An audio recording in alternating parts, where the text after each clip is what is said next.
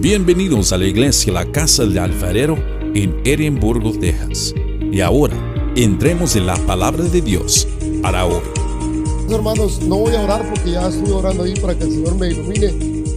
A Francisco hizo una pregunta y dijo que era el Sanedrín o qué era el, ah, el concilio. El concilio o el Sanedrín era la Corte Suprema Judía de ley, lo más grande que había, como miraron en el video, se reunían las, las mayores personas que conocían supuestamente la ley y esa ley iba a tener que ayudar al pueblo. Ellos estaban adelante para ayudar al pueblo, a las personas ah, que necesitaban y ellos tenían que ayudar a esas personas y enseñarles la verdad. Aparte estaban ellos solamente checados por, por, el pueblo romano. El pueblo romano les daba permiso de hacer lo que quisieran, de profesar sus religiones, de creer en su Dios, pero bajo el cuidado de los romanos. Por eso si se miraban en los, videos que veíamos anteriormente, los romanos se paseaban por el pueblo nomás checando, pero no se metían. Si cometían un error, entonces había problemas. Miraron la cara de todos los, fariseos y hay, alguien más que no hemos nombrado, los saduceos. En un capítulo no se nombra a los fariseos, se nombra a los saduceos, que fueron los que empezaron a, hablar acerca de la muerte de Jesús, vamos a aprenderlo. Esas caras de esos hombres, ¿cómo se miran? Malévolos, ¿verdad? ¿Y cómo se mira su traje? Por eso les digo, tengamos mucho cuidado con las apariencias. Ellos se miraban de lo más respetable, de lo más culto, de lo más inteligente, pero eso no te hace la persona más humilde. Créanmelo. Ahora miraron a Jesús caminando con sus discípulos como las ovejitas. Vámonos, porque aquí está la cosa dura. Entonces, mis amados hermanos, tengamos mucho cuidado. Tristemente hoy en día, la gente que quiere agradar a la gente termina siendo crucificada como Jesucristo. Si usted hace algo malo o algo bueno, a la gente no le importa. Seguimos pensando lo mismo. Tristemente tenemos las estadísticas que el hispano que quiere sobresalir, el mismo hispano viene y lo mete para abajo. El hispano dice, quiero que, quiero que seas grande, pero no más que yo. Quiero que te superes, pero no más que yo. ¿Estamos haciendo lo mismo que estos hombres? ¿O estamos apoyando la verdad de Cristo? ¿Se acuerda cuando Jesús entró al templo? ¿Qué fue lo que hizo? La casa de mi padre, casa de oración es. Y ustedes la han convertido en casa de... ¿Por qué se enojó Jesús? Porque ya estaban haciendo las cosas a su conveniencia y a su favor. Querían vender hasta el último centavo. ¿Para qué? Para satisfacerse ellos. ¿Y el pueblo dónde lo dejaban? Lo mismo que hacen los presidentes hoy en día. ¿Dónde está el pueblo humilde y pobre? Lo siguen aplastando. Pero ellos acá en la sociedad, los, los de alto a nivel, somos los mismos del concilio. ¿Y el pueblo dónde queda? ¿Y el humilde dónde queda? ¿Y el pobre dónde está?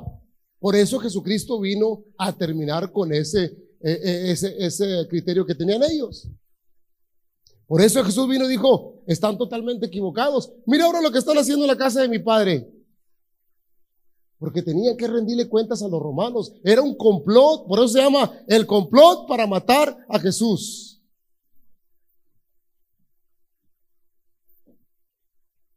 En este capítulo vemos que el mayor problema, como lo dijo Francisco, fue la resurrección de Lázaro.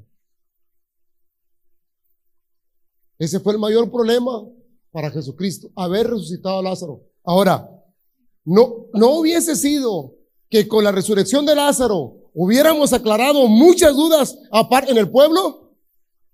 Hubiéramos dicho, ¿sabes qué? Ahora sí estoy convencido que es el Mesías que profetizaba la palabra de Dios. ¿Sabes qué? Ahora sí me retracto de todo lo que he pensado porque este hombre ha hecho un milagro que nadie lo pudo haber hecho. O hubiésemos dicho, ¿sabes qué? Yo como persona tengo una total convicción de que este es el verdadero Cristo. Pero ¿qué fue lo que hicieron? Todo lo contrario. ¿Por qué? La pregunta sigue en el aire, ¿por qué matar a un hombre bueno? Francisco dijo, ya no hay personas buenas en este mundo. Porque lo bueno le decimos malo y a lo malo le decimos bueno. Y ese es el problema, mis amados hermanos. Lamentablemente estas personas, y ahorita voy para allá, hicieron lo contrario. La pregunta es, ¿por qué mataron a Jesús? Vamos a irnos al tiempo de Jesús. ¿Por qué lo mataron? Y ahorita regresamos al tiempo de nosotros. ¿Por qué lo matamos?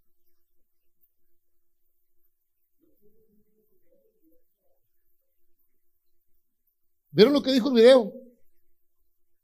¿Sí vieron lo que dijo el video? Si los romanos se dan cuenta que este hombre está haciendo grandes cosas, vendrán y nos quitarán nuestro poder. Ellos dijeron el templo. A ellos no les importaba el templo, les importaba su poder, el control que tenían sobre la humanidad. Mire, acabo de escuchar un video. Yo miro muchos videos para informarme. El gobierno quiere tener el control de quién? Del pueblo. ¿Y qué cree que está haciendo el gobierno para tener el control? Terminando con el pueblo para que entre menos, mejor control. ¿Qué fue con el COVID? Escúchelo, va a venir otro golpe igual, porque quieren tener el control y se van a reunir en el concilio de Roma. Ahí es donde se va a reunir otra vez. ¿Quién? Los musulmanes, los ah, budistas, los ah, cualquier tipo de religión que Roma, el Vaticano, junte. ¿Para qué? Para hacer un concilio igual. ¿Y cómo vamos a estar nosotros? Lo mismo como Jesucristo, padeciendo la persecución. Exactamente, hubo una reunión y hay muchas y van a haber muchas y ya el proceso. ¿Sabe de cuándo empezó esta reunión? En 1990 con el Papa Juan Pablo II, que dijo, ok, está bien, mira, este hombre eh, que cree en el Buda y este hombre que cree eh, en este y, en todas las creencias, vamos a juntarnos por la paz del mundo. Qué bonito, ¿verdad? Qué bonito se oye, por la paz del mundo y que todos estemos en paz. Pero la verdad no es esa. La verdad dice otra cosa. ¿Sabe por qué mataron a Jesús? Porque era una amenaza al poder que existía en ese tiempo. Y va a venir a quitarles el poder. Ese era el punto número uno. Porque se enfrentó a la opresión romana y a los que la justificaban en el nombre de Dios. Lo peor tantito. Se justificaban diciendo que era para el Señor, que era por el nombre de Dios. Una blasfemia. No podemos usar el nombre de Dios para hacer negocio. Escúchelo bien. Por eso Jesús se enojó. No puedes hacer negocio con la palabra de Dios, porque Él te lo ha dado todo y te lo va a dar sin que tú vendas nada. No podemos vender el Evangelio de Jesucristo. No podemos venir a decir, mira, ¿sabes qué? Paga tanto y en el nombre del Señor va a ser bendecido. Es una total mentira.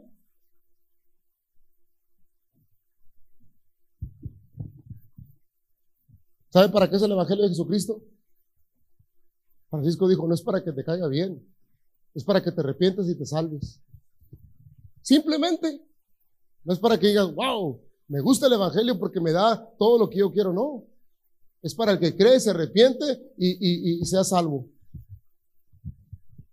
Pero es triste. El día que no vinimos a la iglesia, tuvimos una pequeña predicación, compartió la palabra de Francisco y yo. ¿Y sabe qué? De las 80 personas que habían, yo traía lentes, de las 80 personas que habían, y no las conté, pero 20 de las personas que habían estaban escuchando la palabra.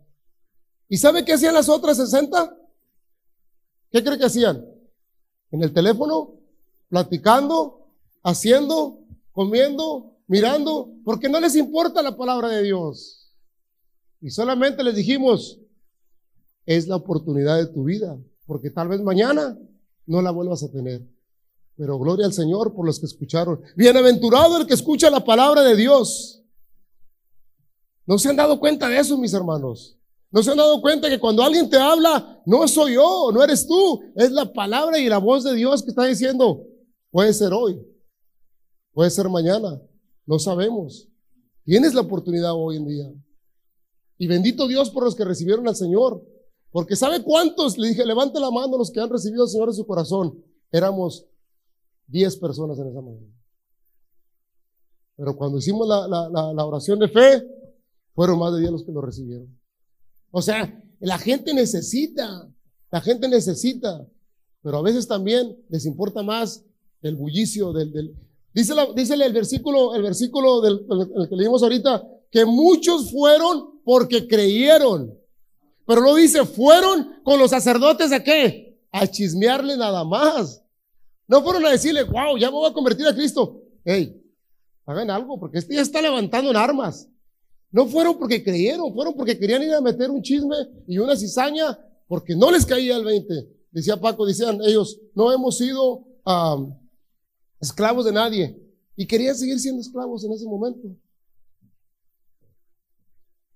El matar a Jesús fue una forma de intentar matar a ese Dios que aboga por la vida, por el huérfano y por la viuda. No se daban cuenta que lo que Jesús iba a venir a hacer era mayor que lo que estaban recibiendo ellos.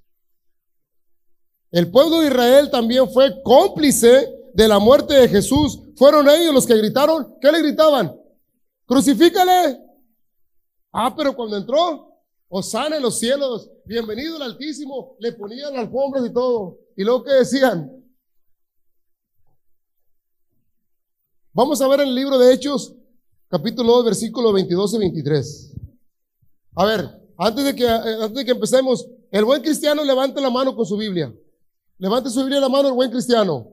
Levante la mano, levante su Biblia el buen cristiano. Gloria al Señor. Gloria al Señor. Los que no son cristianos, júntense con uno que sea cristiano y lean la Biblia ahí los dos juntos. Vamos a regalar una. Es nada más, más para que no se me duerman. A ver, ahora, ahora levanten las manos. Levanten las manos los que se durmieron cuando Francisco estaba uh, estudiando la palabra. Ven, cómo están echando mentiras. ¿Por qué le gritó? Porque estaban durmiendo.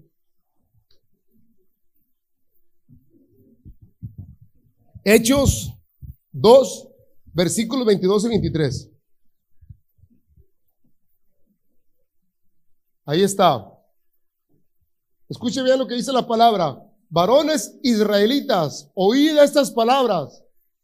Jesús Nazareno, varón aprobado por Dios entre vosotros con las maravillas, prodigios y señales que Dios hizo entre vosotros por medio de él, como vosotros mismos lo sabemos. Y lo dice el siguiente versículo.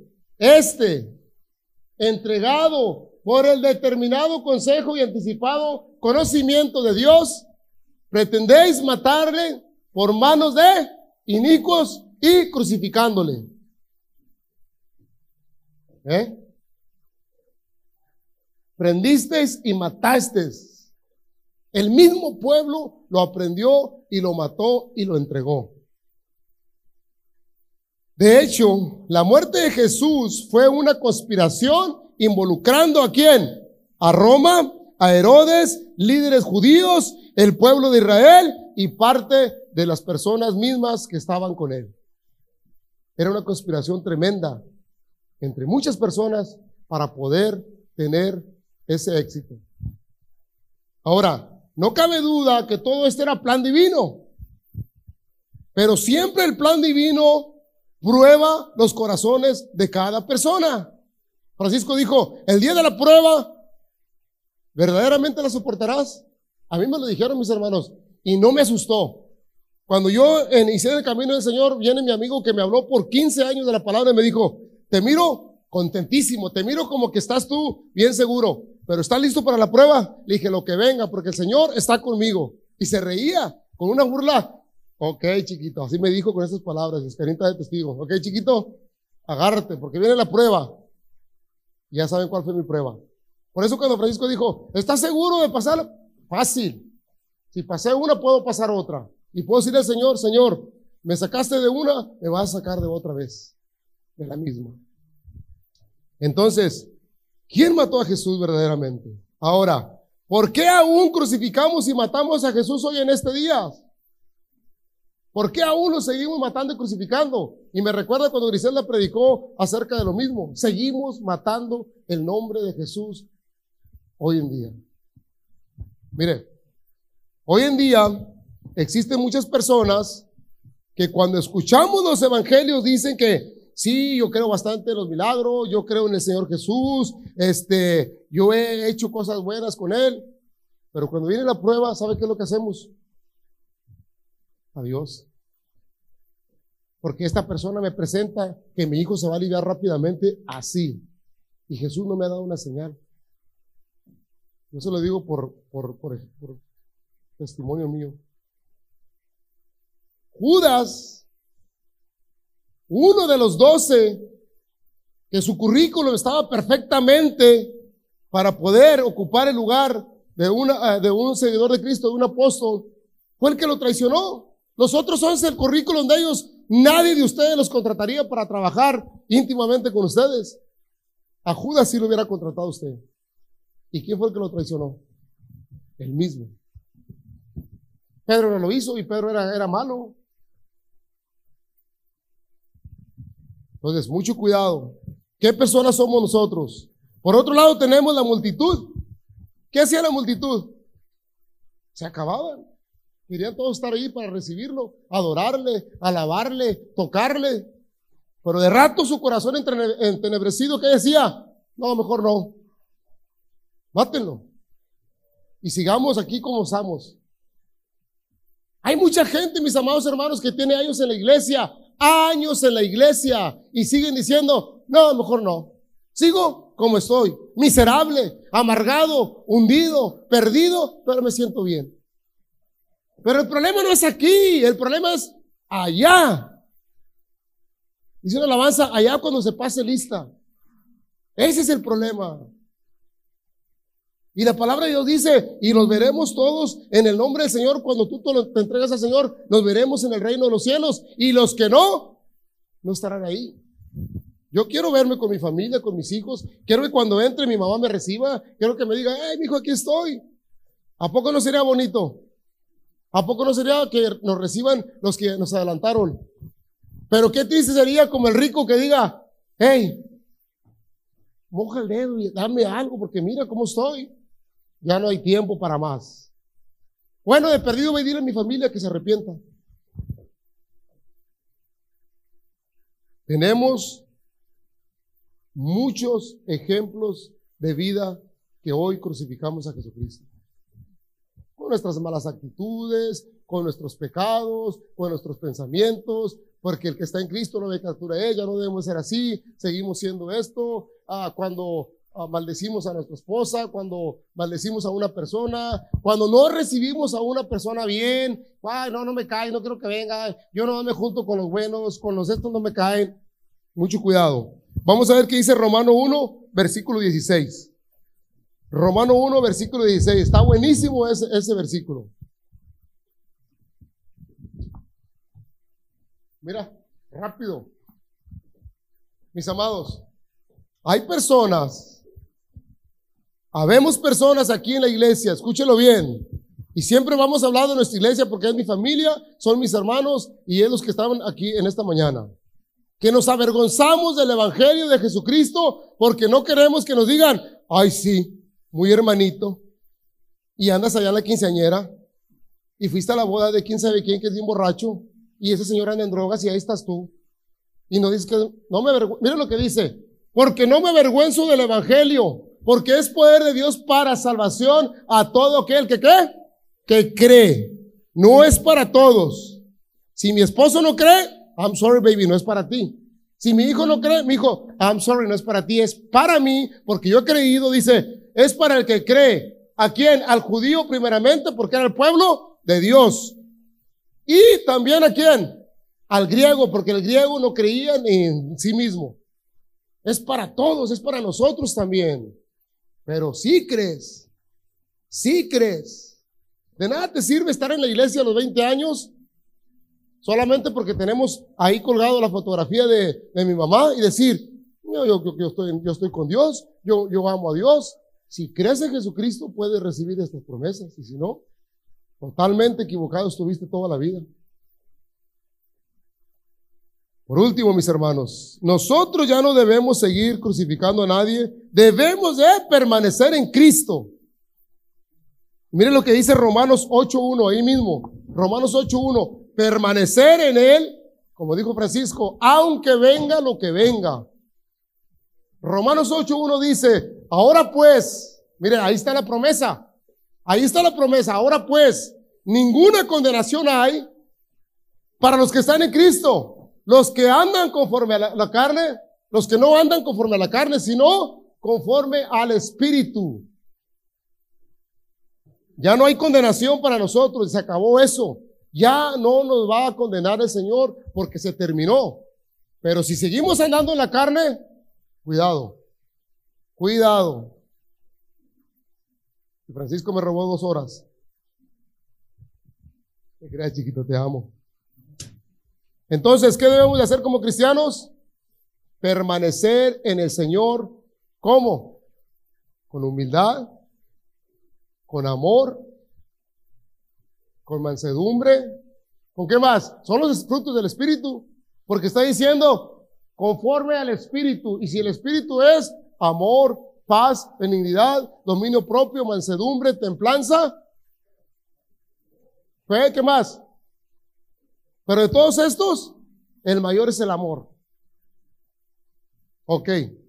Permanecer es vivir, continuar o mantenerse en Cristo. Escuche bien, permanecer en Cristo es vivirlo, seguirlo, estar con Él, mantenerse en Él, y eso hace una relación íntima con el Señor. Me dio gusto cuando les predicamos a las familias que estaban ahí en la casa porque mayor parte de las familias son católicas y les decíamos, el permanecer y el estar en Cristo es muy diferente a creer en Él.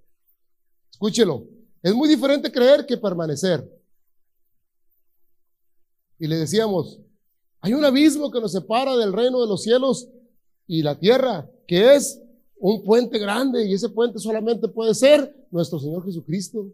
Y si usted no lo acepta, de nada le sirvió lo que hizo todos los 50 años de su vida, porque no va a pasar al reino de los cielos. Se va a quedar atrás de la puerta. Pero si usted lo acepta, si usted lo confiesa, puede entrar a ese reino. ¿Y quién está dentro? Salud. Ahí está el Padre recibiéndolo con las manos abiertas. Vamos a ver a 1 Juan 2, versículos 5 y 6. 1 Juan 2, versículos 5 y 6. Me da gusto porque ya faltan bien poquitos que carguen su Biblia. Mi compadre Tony se la llevó todo el viaje en el avión y ahí Gloria a ti, compadre. Hay momentos donde tenemos la oportunidad de leer la palabra de Dios. Primera de Juan 5 y 6 dice así. Mire, estos versículos me recuerdan que Juan decía que él ya no servía para nada, que ya estaba viejo y que ya su vida había terminado en el Señor, pero todavía había mucho que hacer por el Señor. Dice, pero el que guarda su palabra, en este verdaderamente el amor de Dios se ha, dice que no se ha manifestado, se ha perfeccionado. Y muchos decimos, ay, yo nunca voy a ser perfecto, nadie es perfecto. En este verdaderamente el amor de Dios se ha perfeccionado. Por esto sabemos que estamos en Cristo Jesús. Siguiente versículo. El que dice que permanece en Él debe andar como Él anduvo.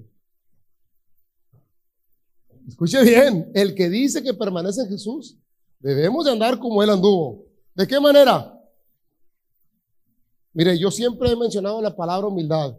Humildad, respeto, tiene mucho que ver en su vida. Lo va a separar de la cizaña y del trigo. Escúchelo bien. Y no usted, la gente lo va a identificar. Yo identifico muchas personas. Mira, este me gusta hablar con este, este me gusta hablar. Pero también me gusta hablar con los más para decirles, hay un camino bueno también. Porque me conocían como yo era y ahora me dicen como este camino. Es bueno esto, porque ahí está la palabra de Dios. Ahí está lo que dice. La frase permanecer en Cristo describe una relación íntima y cercana con Jesús y no solo un simple conocimiento de Él. Escuche lo que le dije. Permanecer es intimidad con Cristo y no simplemente haber escuchado de Él. Y con esto terminamos. Dígame. Ok, vamos a ver cuáles son las características de andar como Él. Humildad, amor, ¿qué más? Mansedumbre, paciencia, compasión, dominio propio, misericordia. Mire, podemos pasarnos toda la mañana mencionándolas. Pero le voy a decir una cosa, no se desanime. Si usted tiene alguna característica de esas, va por buen camino. No se desanime porque dice, ay, no, faltan muchas, yo apenas tengo una. No se preocupe. Vamos por buen camino. Y si no tiene ninguna, ¿a qué está haciendo aquí? Tratando de conseguir una de ellas. Mis amados, créamelo. Nosotros cuando empezamos éramos chivas, no éramos ovejas. Pero hoy ha cambiado nuestra manera de, caminar y hemos tratado de seguir haciendo las cosas bien. Pero mínimo tenemos dos o tres esas ya. Porque dije chivas porque las chivas saben cómo son, va, son bien locas, brincan de un lado para otro, nunca tienen sosiego, decía mi madre. Y la borreguita, me imaginé Jesús con todos sus, sus ah, apóstoles ahí. Entonces, así somos. Cuando empezamos en el Señor, como que sí, y luego como que no. Yo todavía en un tiempo, mis amados hermanos, mi mente me decía, salte ya, ya, retírate, tómate un break. Mi mente me decía, tómate un break. Ya, ya son muchos aquí, ya te pueden cubrir, tómate un break. ¿Sabe quién era? El enemigo que me decía, sepárate, sepárate. Pero gracias al Espíritu de Dios que nos recuerda que, oh, oh, no lo puedes hacer. Porque vendrán siete más. Demonios, no dice demonios, ¿qué dice? Legiones. Vendrán siete más a la casa que ya está limpia y barrida, entonces sí agárrate, chiquito. Y va a venir la ayuda, pero no queremos pasar ese prueba como dijo Francisco. Vamos a terminar con este versículo, Juan 15, que ya muy pronto llegaremos, mis amados, vamos a la mitad del libro de Juan, son 21 capítulos, apenas llevamos, terminamos el 11. Juan 15, 4 y 7, y ahí terminamos. Perfectamente bien, porque va a dar los avisos en los 5 minutos. Juan 15, ahí está, amigo. Mire, con esto terminamos porque debemos de escuchar y atesorar la palabra de Dios y quedarnos con ella. Permanecer en mí y yo en vosotros, dice Jesucristo. Como el pámpano no puede llevar fruto por sí mismo si no pertenece a la vid. Si, si, si, si, si la rama se cae, ya no va a haber frutos, pero si permanece en el árbol, sí va a haber. Así tampoco, para atrás, amigo. Así tampoco vosotros, si no permaneces en mí, no hay nada bueno. No va a haber nada bueno si no permanecemos en Cristo. Y luego dice, permanecer en, dice, yo soy la vid, yo soy el árbol, dice Jesús. Y yo en vosotros, como el pámpano no puede llevar fruto por sí mismo, si no permanece en la vid, así tampoco vosotros, si no permanecéis en mí. Quiere decir en cortas palabras que fuera de Cristo no eres nadie aunque te duela, no eres absolutamente nadie.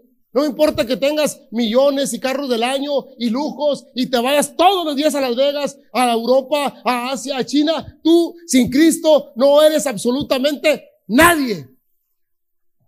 Y usted en Cristo lo es todo. Gloria al Señor. Póngase de pie, vamos a orar. Está bien simple la palabra de Dios. Que no lo queramos entender es otra cosa. Tengo tres ah, anuncios que dar, dos anuncios que dar, tres. Y les pido oraciones por mi amigo, me mandó un mensaje ahorita que oremos por un amigo de él que le van a dar los resultados y que ojalá Dios quiera que se ande bien. Y también por a Raquel, la esposa del pastor Miguel, que la iban a intervenir de un riñón, pero para la gloria del Señor va más o menos ahí la cosa. Ojalá Dios quiera que no. Padre, en esta mañana te doy gracias por tu misericordia, tu amor y por el Espíritu Santo que ha gobernado mi vida para hablar estas palabras. Te doy gracias por cada uno de los oyentes que abrieron su corazón a tu palabra y que permanecen en ti, Señor. Te doy gracias porque los niños siguen haciendo lo que tú les has mandado. Dice tu palabra que de ellos es el reino de los cielos. Padre, gracias por cada matrimonio, por cada joven y por cada persona que está dispuesta a caminar contigo. No importa la situación, no importa el costo, yo voy contigo. En el nombre poderoso de Jesús. Amén. Gracias por escuchar el mensaje de hoy. Para más información, visítanos en nuestra página web en carloscalera.us. carloscalera.us. Te bendecimos en el nombre del Señor.